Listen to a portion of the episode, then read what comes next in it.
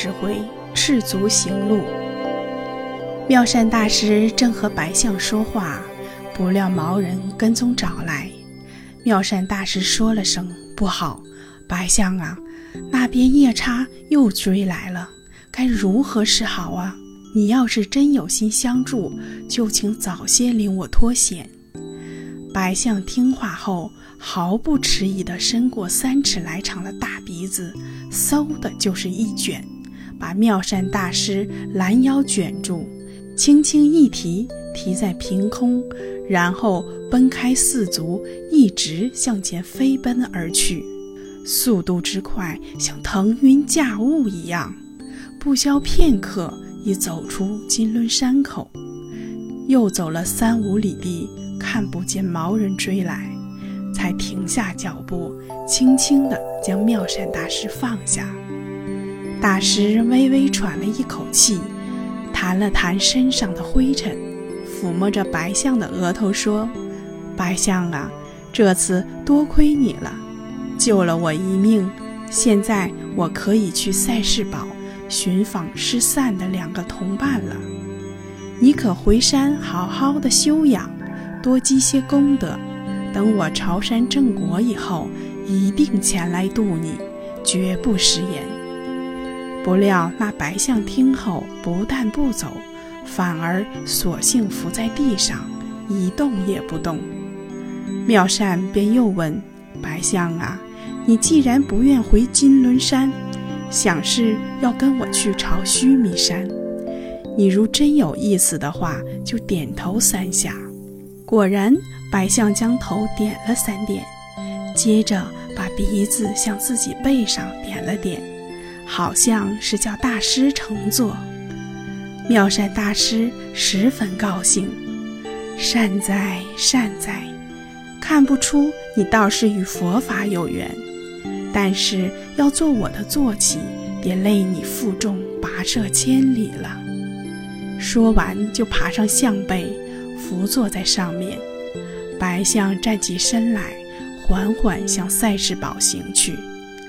这时，孙德等人听了妙善大师的说话，齐声说：“这是大师佛法无边，才有这样的奇遇。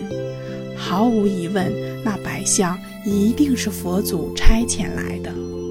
只是不知道大师为何带那么多的马草鞋。”永莲接口说：“要说这马草鞋的来历吗？苦嘞，苦嘞。”于是又将大师剃度前在宫中的事仔细地诉说了一遍。孙德等众人顿时肃然起敬，说：“想不到这位大师是兴林国的公主，历尽艰辛不改意志，这真是千古难得。以后正果佛门一定无疑了。可惜那些马草鞋被毛人抢去了。”此地前往须弥山还有千里路程，一路上没得鞋换，那是不行的。三位不如在这里小住两日，等我命人多做几双僧鞋送给大师，免得以后赤足行走。妙善大师合掌打礼说：“多谢大官人盛情，我只有心领了，不敢接受。”大官人不必多费精神。孙德说：“这就奇怪了，出家人本来就是受十方供养的，几双僧鞋算得了什么？为什么不肯受领呢？”妙善大师答：“大官人只知其一，不知其二。以前在宫中被罚织作草鞋，是中的前因。”这次因草鞋得以脱身，就是收的后果，因果相抵。草鞋对于我的缘法已经尽了，何况草鞋对我有救命之恩，也万没有再穿的道理。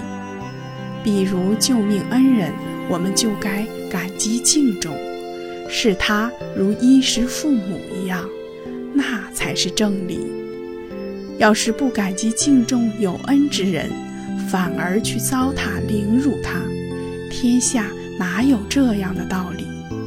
草鞋虽不是人，但道理是相同的。所以我决定自此以后，宁愿赤脚行走，也绝不再穿鞋子。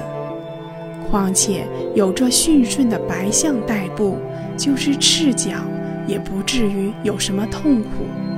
所以，请大官人不必费心了。孙德听了此话，更是佩服，也不再强求。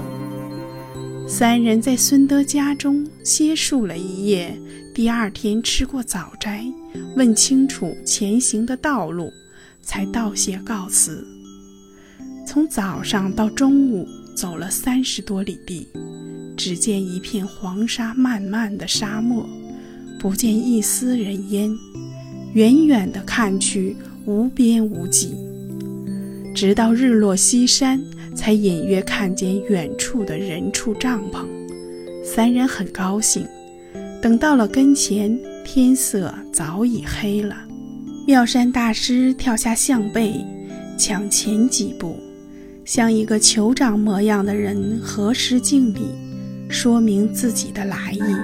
正巧那班人是兴林国所属东境部落的加拉族人，他们一向居无定所，以游牧为生。